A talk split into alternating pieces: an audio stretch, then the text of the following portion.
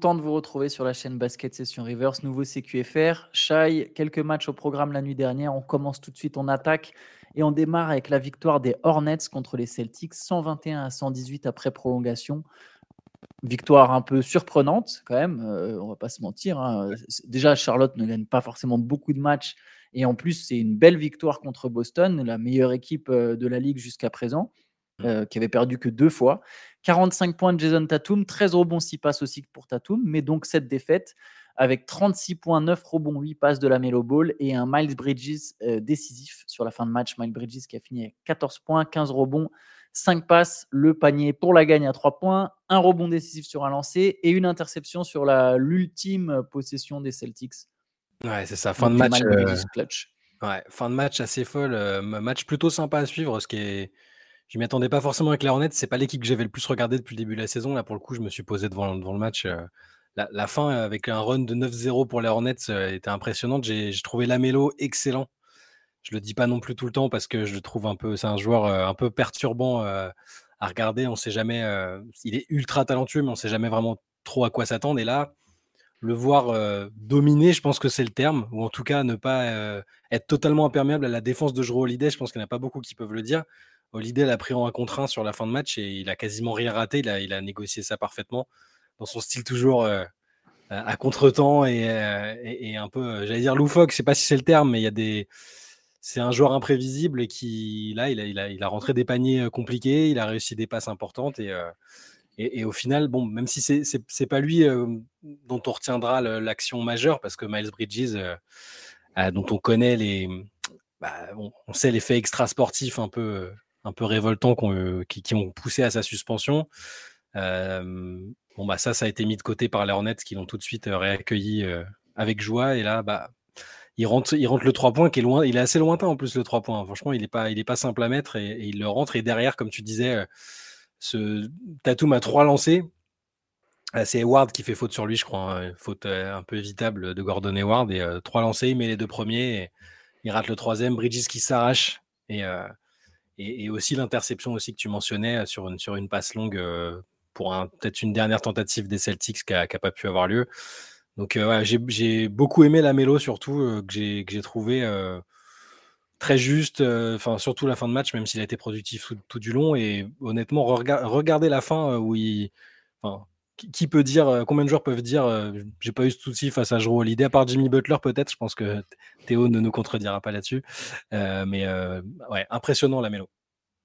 Mine de rien, les Hornets, ils ont quand même six joueurs de qualité. enfin, c'est pas pour insulter les autres, mais ils ont quand même une leur, rotation de leurs six premiers joueurs est, est plus que correcte avec Mark Williams, la Melo Ball, Mike Bridges, Excellent, PG Washington, Brandon Miller, Gordon Hayward. Gordon Hayward qui est très très bon depuis le début de la saison.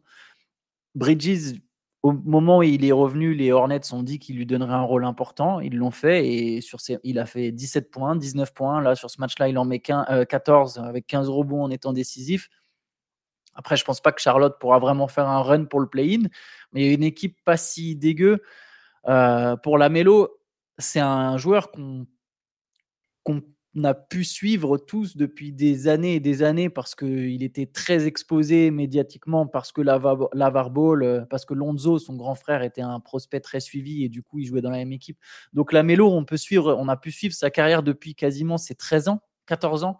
Mmh. Et ce qui est fou, c'est que la Melo Ball, il joue exactement de la même manière qu'à l'époque. Il joue toujours pareil. C'est-à-dire que quels que soient les adversaires en face, il a toujours eu ce style euh, je pense que lui, euh, on parlait hier un peu dans le podcast de la pression et de la nervosité qu'il peut y avoir même dans des matchs de basket amateur. J'aimerais vraiment savoir si la Melo Ball est nerveux avant un match et je suis honnêtement pas sûr. Il y a un espèce de décontraction, de détachement du résultat. Alors bon, bah, ça se voit, hein, les Hornets ne gagnent pas forcément beaucoup de matchs, mais, mais c'est assez impressionnant.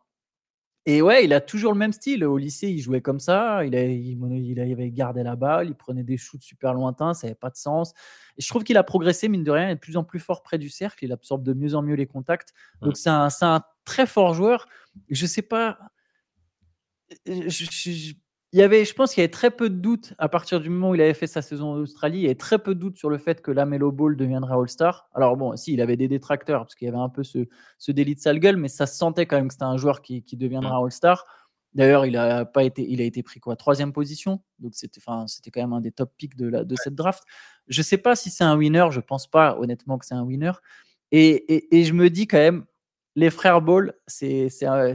Tu vois, Lavar, il rêvait d'avoir ses trois fils en NBA. Bon, on en a eu deux sur trois. Je, ne suis pas sûr qu'Angelo ait joué un match en NBA. Non, je, crois pas. Il, a, eu des contrats. Il a eu des contrats euh, ouais, je crois que en, que en J-League et des contrats euh, de, de, pour le camp d'entraînement. Mais, mais du coup, en fait, il a l'avare, c'est si ces trois fils, tu les associes, par contre, là, tu as un candidat au MVP. Parce que si tu avais un joueur qui avait le sérieux de Lonzo et le côté winner de Lonzo, le talent de Lamelo et la solidité, entre guillemets, de Liangelo, je peux lui donner que ça. Je suis désolé, pour lui, mais le, casier, ensemble... le, casier, judiciaire de Liangelo. ouais. ouais, c'est vrai, c'est shoplifting, non? Il avait pas eu d'autres. Ouais, en, en, Chine, quand même, c'était couillu. Mais tu mets les trois ensemble, là, tu as un sacré joueur. Mais voilà, j'ai peur que la Mélo, bon, il y a du talent, je ne sais pas trop quel est le sérieux derrière. Mais mine de rien, il y a des moments, ça nous donne des matchs comme ça. Mais le souci des Hornets, c'est vraiment, de toute façon, ça, quand on les a placés, classés plus ou moins dans les dernières places à l'Est, euh, c'est pas une question de talent finalement. Parce que tu regardes les joueurs individuellement, il y, a, beaucoup plus de talent que dans d'autres équipes, mais c'est le profil. Euh, le profil cas sociaux euh, avec des mecs qui ont des, des, des, casiers judiciaires, des, même des petits trucs, des, enfin des petits trucs, des infractions routières, des trucs, euh, des, phases de phases de dépression. Tu as l'impression qu'ils ont réuni plein de mecs comme ça et que ça, manquait, ça manque de vétérans vraiment solides. Parce que bon, Eward est très correct depuis le début de la saison, euh, je suis d'accord, c'est. Mais tu as l'impression qu'il est, qu'il est là en transition, qu'il n'est pas là pour, pour rester, qu'à un moment, il y a une équipe qui va se dire Bon, lui, il était pas mal quand même, on va le prendre, on, a besoin, on en a besoin. Donc, euh, mais là, euh, c'est la, première fois de la saison que je les trouve vraiment, euh, vraiment divertissants et, que je trouve la mélo aussi, ouais, aussi fort, je pense, depuis le début de la saison. D'ailleurs, juste une petite pique, enfin pas pique, justement l'inverse, petite reconnaissance pour Mark Williams qui fait lui aussi un très bon début de saison. On parlait souvent de Jalen Duren, mais Mark Williams c'est la même veine. 18 points, 16 rebonds, 3 mmh. contre. Et Porzingis a été limité à 5 sur 14 au tir. voilà. C'était le, on répétait depuis ah, d'ailleurs, j'y pense. Ça me fait penser. Je suis désolé. Tatum finit à moins 5 de différentiel. Allez regarder celui de ses coéquipiers. c'est tout ce que j'ai à dire pour la course au MVP. En, réponse au débat sur le MVP d'hier, ouais, j'ai vu. Allez, on enchaîne avec un autre match. Avec un, avec un joueur qui pourrait être candidat au MVP, justement, c'est Yannis Antetokounmpo. Alors, les Bucks ont battu les Wizards. Ils leur ont mis 142 points. Jusque-là, pas de surprise. 142, 129. tout le monde fait des cartons contre les Wizards. Hein. Embiid s'était baladé lui aussi. Ah, Yanis, il n'a pas manqué l'occasion. 42 points, 13 rebonds, 8 passes. Le plus fou, c'est le 20 sur 23 euh, au tir. Sachant que il commence, je crois que dans le premier carton, au bout de 5 minutes, il était déjà à 10 points dans la raquette. J'ai regardé euh, le, gros de la première mmh. mi-temps. Euh, il se baladait. Et voilà, grosse perf de Yanis contre les Wizards. Mais surtout pour Yanis, ça fait un enchaînement de perfs. Shai, je vais te, je vais te lancer là-dessus. Enchaînement de bonnes perfs et 5 victoires de suite pour les Bucks. Bah c'est ça, on s'est un peu inquiété pour les Bucks en début de saison, notamment pour leurs difficultés défensives. Euh, bon, le reste, alchimie Yanis Lillard euh, entre les blessures euh, et, le fait que c'était normal, vu qu'ils n'avaient jamais joué ensemble, on savait qu'il y aurait besoin d'un peu de temps. Mais Là, ça fait six matchs. Donc, ils, ont, ils sont sur cinq victoires de suite, hein, si je dis pas de bêtises. Mais sur les six derniers matchs de Yanis, il est sur du 37 points, 12 rebonds, 6 passes de moyenne à 70%. Et là, son match, là, enfin, le, match qui vient de sortir, euh, quelque part, il est un peu, il est un peu historique parce qu'il y a, il y a, que, il y a que Will Chamberlain qui, avait fait, qui a fait plusieurs matchs euh, à au moins 40 points, 10 rebonds, 5 passes et 85% d'adresse. Ah, il en a fait 4, hein, c'est Will Chamberlain. Toujours Will, toujours Will Chamberlain qui est dans ce Mais que, quand un joueur, je trouve, hein, quand, quand un joueur actuel qui, a son nom euh, accolé à celui de, Chamberlain pour un, fait statistique, c'est quand même qu'il réalise quelque chose d'exceptionnel, parce que c'est pas la même époque, euh, tout ça, on est d'accord pour le dire. Hein, tout n'est pas bon à comparer, mais c'est des chiffres tellement dingues que là, quand il y a quelqu'un qui est capable d'en faire, comme, comme Yanis, même face aux Wizards, euh, même face à, à Jordan Poole qui, euh, qui fait encore des siennes euh, avec des séquences. Qui a mis 30 euh, points quand même. Avec une passe décisive. Mais il y a cette, cette, séquence où il laisse rouler le ballon comme si, pour, pour, croquer le, chrono, comme si son équipe était en tête alors qu'il a moins 10. C'est encore ultra déroutant, mais bon, c'était une petite parenthèse. Mais Yanis, la montée en puissance de Yanis bah, coïncide avec la montée en puissance des, des Bucks. il faut encore progresser défensivement. Il faut encore que Yanis et Lillard euh, développent euh, leur alchimie. Il faut encore que Chris Middleton retrouve un niveau euh, physique qui lui permette d'être à peu près lui-même. Il monte en puissance. Il monte en puissance. tous les, de toute façon, tout le monde. Hein. Brook Lopez défend beaucoup mieux. Là, il enchaîne. je je sais plus, il était à 40 contre sur les 10 derniers matchs. Il a, il a retrouvé un peu cette dissuasion près du cercle, plus ses autres qualités défensives. Donc Milwaukee, autant on a dit que c'était inquiétant. je ne sais pas si on. Aller jusque-là était peut-être un peu abusé, mais on se posait des questions. Ils sont tranquillement en train d'y répondre. Ouais, ouais, Mais pour Middleton, là, par exemple, hier, il fait 18 points, 6 rebonds, 7 passes. Euh, il commence à passer doucement le cap de la vingtaine de minutes par match, c'est-à-dire qu'il est passé, sa limitation a dû passer de 17 à 23-24. Euh, il était sur 17-18 minutes, maintenant c'est plus du 23-24. Il est à droite, tu sens, tu sens que ça, ça retrouve, euh, qui, retrouve du rythme. Et ça, je pense, c'est vraiment une des grandes questions des Bucks. Et bah, là, il n'y a pas encore tout à fait la réponse, mais si tu te dis qu'aujourd'hui, en novembre, fin novembre, il commence déjà à reprendre du rythme, s'il n'y a pas de pépin, a priori, il devrait quand même être plutôt bien autour d'avril. Et ça, c'est vraiment un gros facteur X important pour Milwaukee. Et ils sont qu'à Milwaukee, euh, avec les difficultés de début de saison qu'on a évoquées, ils sont à 10-4, ils sont qu'à une victoire des Celtics euh, qui sont leaders de l'Est. Donc bon, il y avait pas, ils, sont vraiment en train de, se régler euh, et, ils retrouvent un peu les places, la, enfin la place à laquelle on les attendait en début de saison. Yes, je te propose qu'on enchaîne avec Victor Wembanyama. Euh, c'était encore un match difficile pour les Spurs et particulièrement pour Wembanyama et c'est le cas à chaque fois qu'il joue les Clippers d'ailleurs pour l'instant. Défaite 99 à 124 contre Los Angeles. Euh, petit match de Wembanyama, c'est la deuxième fois qu'il passe sous les 10 points. Il finit à 9 points, 4 sur 12 au tir, 3 euh, rebonds seulement, 4 passes décisives et 2 contre moins 17 de différentiel, 9e défaite de suite pour les Spurs. Les Spurs, de toute façon, se font ouvrir en ce moment. Il y a l'enchaînement des matchs, le poids des défaites qui s'accumulent, le défi physique imposé par ses adversaires. Mais voilà, la, saison de Victor Mbanyama. Les expérimentations sur lesquelles Pop continue d'insister, voilà, il y a ça aussi, je pense, dans les facteurs. J'ai toujours, en fait, on a toujours l'impression que, alors, le, oui, le niveau global de l'équipe, le talent, le niveau de talent n'est pas exceptionnel, mais on a toujours l'impression que s'ils voulaient, ils, arriveraient à gagner plus de matchs. avec une, formule, une modulation un peu différente de l'effectif, tu as l'impression quand même que ça, ça pourrait en gagner plus. Mais bon, ça, c'est mon avis. mais bon, Victor est fatigué et fatigué mentalement, je pense, mais ça, c'était prévisible aussi. les Spurs lui ont accordé une, sorte de repos médiatique en le, le mettant pas à dispo des médias après le match. Euh, ça, c'est bien parce que c'est un point sur lequel j'avais beaucoup insisté, si tu te souviens bien, en début de saison. Pour moi, au-delà des, mmh. challenges euh, classiques d'un rookie euh, et d'un rookie aussi attendu, passer de quelques interviews au long cours dans son début de carrière bien choisi à tous les jours quasiment, enfin un jour sur deux, chaque semaine, à, devoir répondre aux mêmes questions des mêmes journalistes, des trucs très bateaux entre guillemets. Hein, c'est, le job des, des, journalistes qui suivent au quotidien aussi, c'est de faire réagir sur le match en cours. Bon, sur le match qui vient de passer. C'est une fatigue mentale euh, qu'on n'imagine même pas, en plus de tout ce qu'il doit gérer euh, à côté. Donc, euh, c'est bien que là, il est, il, est, il est une soirée off de ce point de vue-là, après un match encore compliqué sur lequel il aurait dû répondre à des questions auxquelles il avait sans doute pas envie de répondre. Donc, donc voilà, c'est, ils, sont, ils sont dans le dur. Lui-même est un petit peu dans le dur aussi, mais ça reste globalement une saison d'apprentissage un début de saison d'apprentissage où, où on a vu quand même des bonnes choses. Ouais, ouais, bon, pour l'instant, on n'a pas forcément de choses nouvelles à dire sur, sur, sur Mbanyama. Juste, avait des choses à en dire, par contre. Ah oui, bah on peut, c'est vrai, on peut, on peut citer. Alors, j'ai, j'ai pas ces déclats sous les yeux, mais je, les ai si tu veux, mais il était, il était chez NBA Extra hier. Il a parlé un peu de tous les, tous les Français. Euh, on n'a pas parlé de Bilal d'ailleurs, pardon. Ouais, on a pas, il a parlé un peu de tous les sujets euh, qui, qui pouvaient avoir trait à l'équipe de France et au JO. Bah, sur Bilal, euh, en gros, il, avait, il allait s'entendre qu'il avait déjà hésité à l'appeler pour la dernière compète. Attends, je vais juste donner les stats de Bilal sur, sur le match d'hier. 12 euh, points, 12 points en sortie de banc, 5 sur 7 au tir. Encore une fois, 2 sur 2 à 3 points, 3 mm. rebonds, 2 interceptions.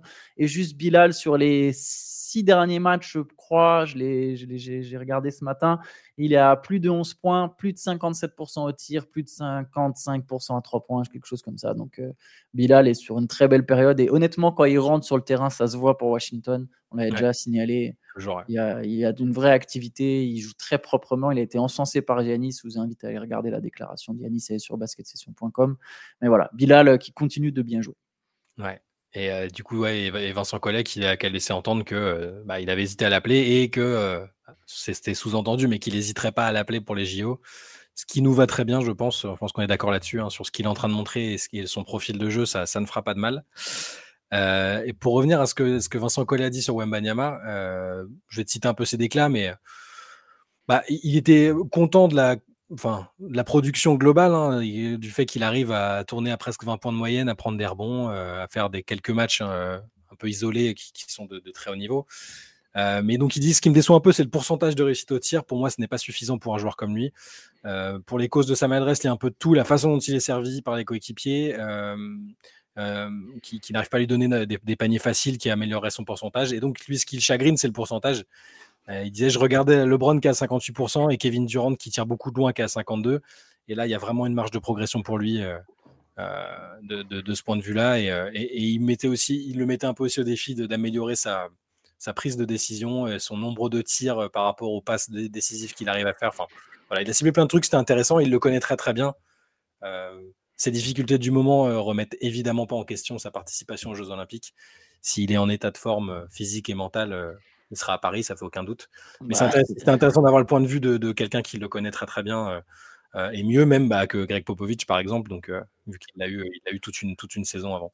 C'est bien, je suis content qu'il ait fait la comparaison avec LeBron et Kevin Durant parce que justement, quand, quand avant les premiers matchs de Victor Wembanyama, on avait fait une late session où on parlait un peu de ses stats mm. et euh, on a imaginé ses stats et on avait vachement mis en avant le fait qu'on voyait justement, euh, alors c'est pas nous, c'est tout le monde, hein, euh, des pourcentages très faibles. Moi, je suis absolument pas surpris, enfin très faible, faible. Je suis pas surpris que Victor Wembanyama manque d'efficacité et LeBron sur sa première saison, il est à 43% mm. au tir et 29% à 3 points.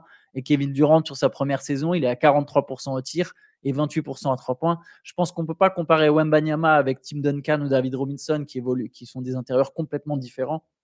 Ouais. Comparé à Kevin Durant, à des, à des grands longs qui ont, des, qui ont du skills. Euh, tu, pourrais comparer en partie à Porzingis, mais, mais je pense que Kevin Durant, c'est un bon indicateur, parce que de toute façon, Wembanyama, je, je pense qu'il rêve de devenir Kevin Durant avec, avec 10 cm de plus. Donc, euh, donc voilà, Kevin Durant était maladroit à ses débuts, Victor Wembanyama sera maladroit. Il y a des moments dans la saison où peut-être qu'il trouvera un peu mieux ses spots, mais pour l'instant, il faut s'attendre à des, ouais, à des, des 8 sur 20, des, des 4 sur 13, des, des voilà, des soirées comme ça. Et puis il y a des soirs où ça ira un peu mieux et c'est les soirs où il met 28-30 points. Quoi. Ouais.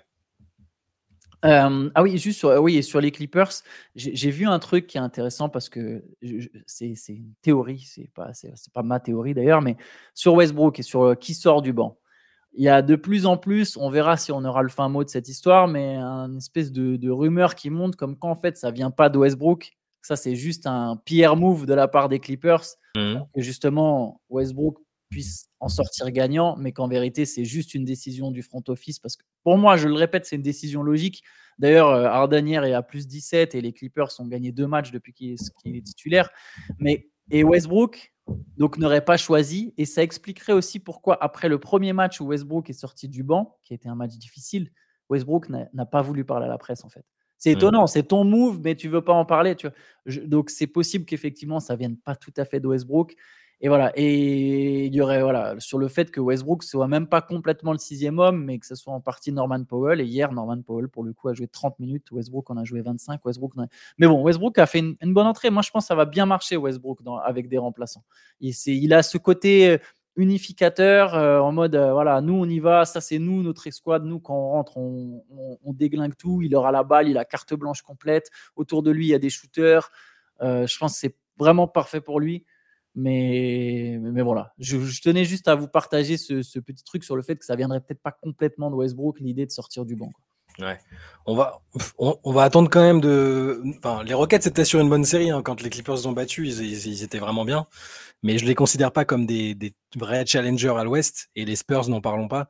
Donc au même titre que, au même titre que, que, Dallas, euh, que je mets un peu personnellement au défi de battre des, vrais, des équipes plus, plus compétitives j'ai besoin, ces Clippers nouvelle version, j'ai besoin de les voir euh, être vraiment bons contre euh, et gagner des matchs contre les équipes plus fortes avant de, dire c'est bon, ils ont trouvé le bon truc, tu vois. Oui, c'est clair, il faudra des tests, mais bon. Euh, mais, mais en tout cas, au moins, ils sont. D'ailleurs, leur prochain match, c'est à nouveau contre les Spurs.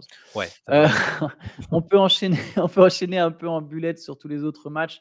Les Warriors ont mis fin à leur série de 6 défaites de suite, victoire justement contre les Rockets, les Rockets pardon, 121 à 116. Euh, gros match de Stephen Curry qui a mis 32 points.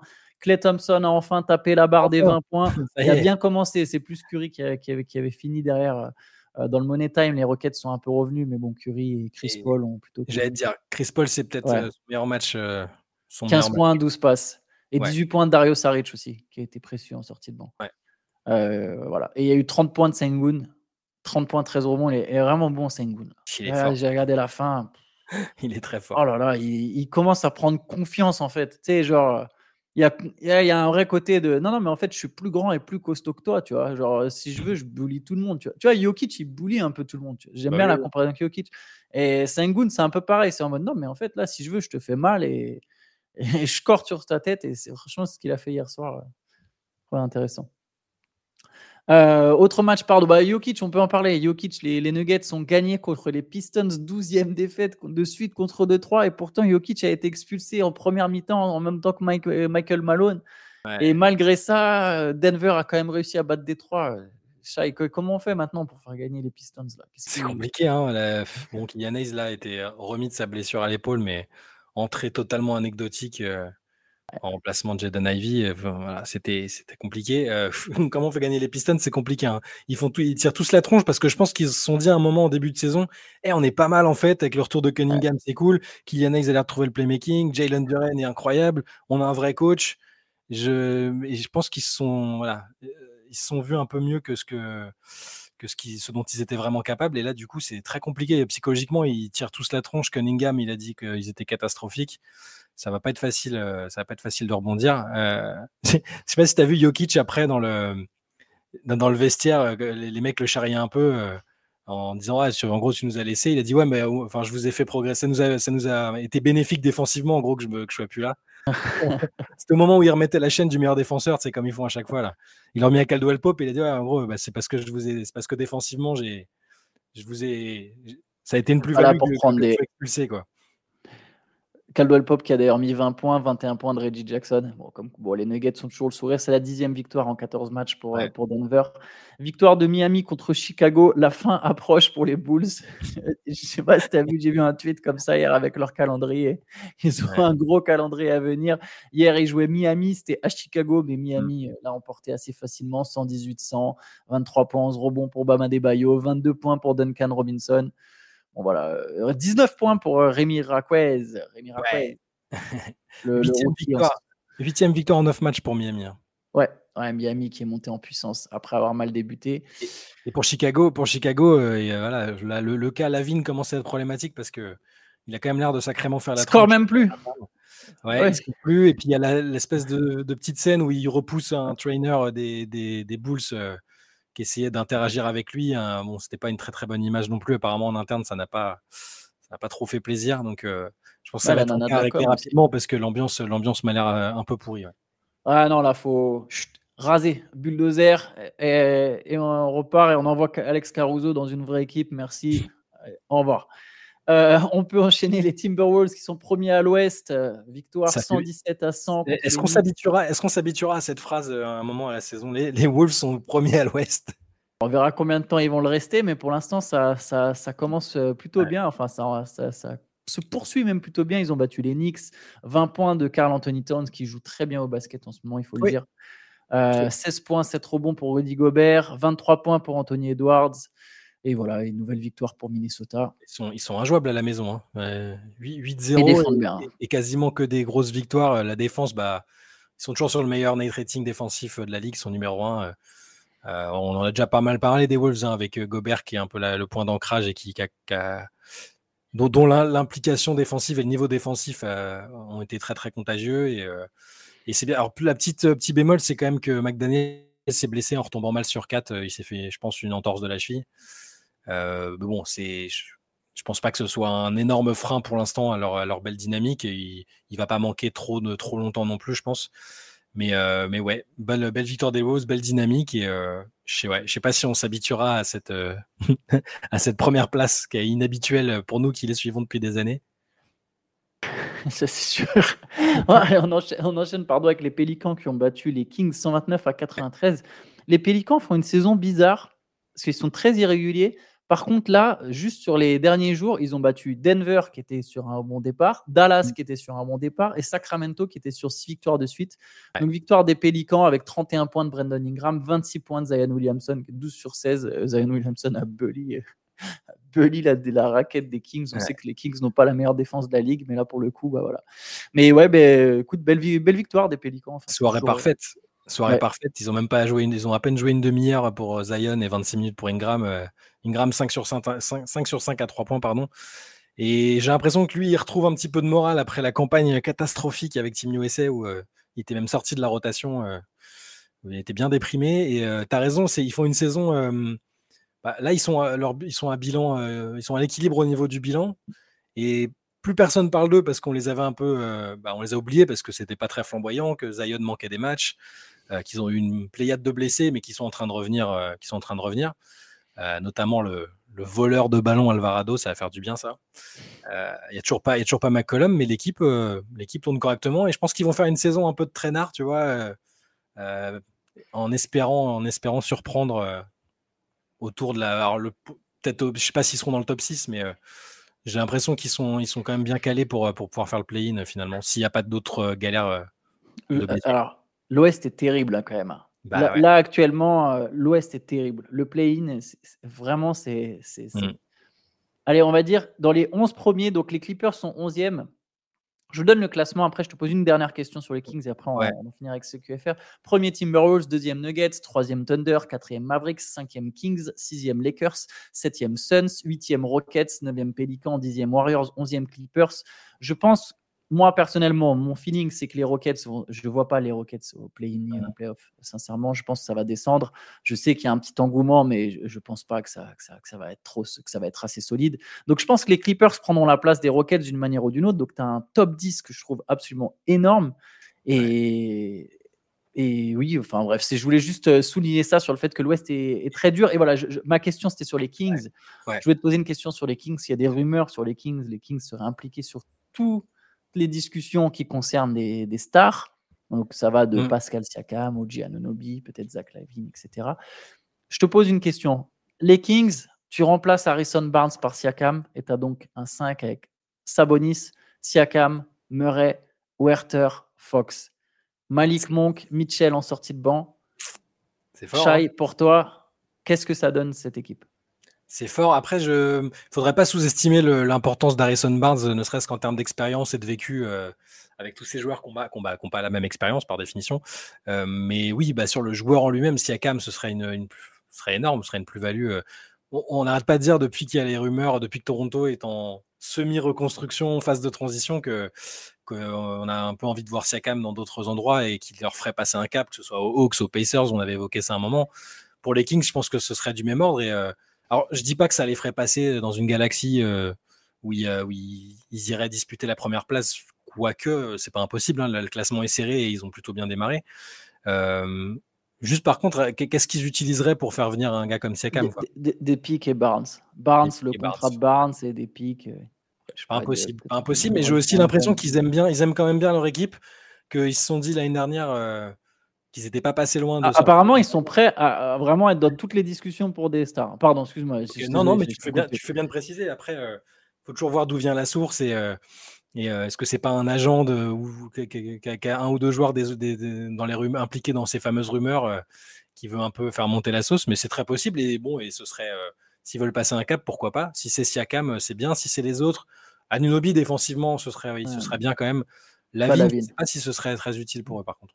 Je suis d'accord avec toi. Moi, je pense par contre en fait que tu rajoutes Siakam. Alors, Siakam, Anunobi, ça les fait progresser aussi. Mais je mmh. trouve ce qui est injuste, mais bah, je, si les Kings font un move de, cette, de ce type pour faire venir Siakam, ou après, voilà, il y a d'autres joueurs que j'ai pas cités, qui seraient des, des All-Stars euh, hors dehors du top 15 de la ligue, bah, je trouverais ça beau et ça montrerait leurs ambitions. Mais ironiquement, en fait, je me dis que même avec Siakam, bah, peut-être les Kings, ouais, ils peuvent peut-être aller au second tour, mais j'ai du mal à imaginer plus.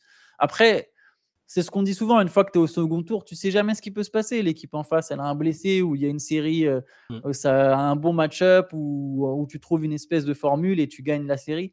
Mais j'ai peur que je trouve injuste, c'est que j'aime bien cette équipe, j'aime bien la dynamique qui se crée, mais je me dis que même si tu rajoutes un mec comme Siakam, bah, je, ne pense pas qu'ils peuvent gagner. Enfin, tu vois, je les vois pas gagner l'Ouest, quoi, ni le, ni le titre NBA. Ça augmente pas démesurément leur plafond, mais ça les rend. Euh, bah, euh, clairement, leur, difficulté aussi, ça a été un peu la. Bon, c'est une équipe très très offensive. C'était une équipe très offensive l'année dernière. Siakam, il est un peu, euh, il est un peu all-around quand même. Il est capable de bien défendre. Il est un peu playmaker. Il apporte des choses quand même qui sont qui sont très très intéressantes. Et, et tu perds pas en expérience parce que c'est un mec qui a déjà gagné le titre. Euh, donc euh, pourquoi pas on, va surveiller les Kings. De toute façon. On, va, voir si la rumeur est vraie, s'ils sont vraiment euh, destinés à être hyper actifs sur les sur les stars. Ça va être ça va être intéressant de les, de les suivre.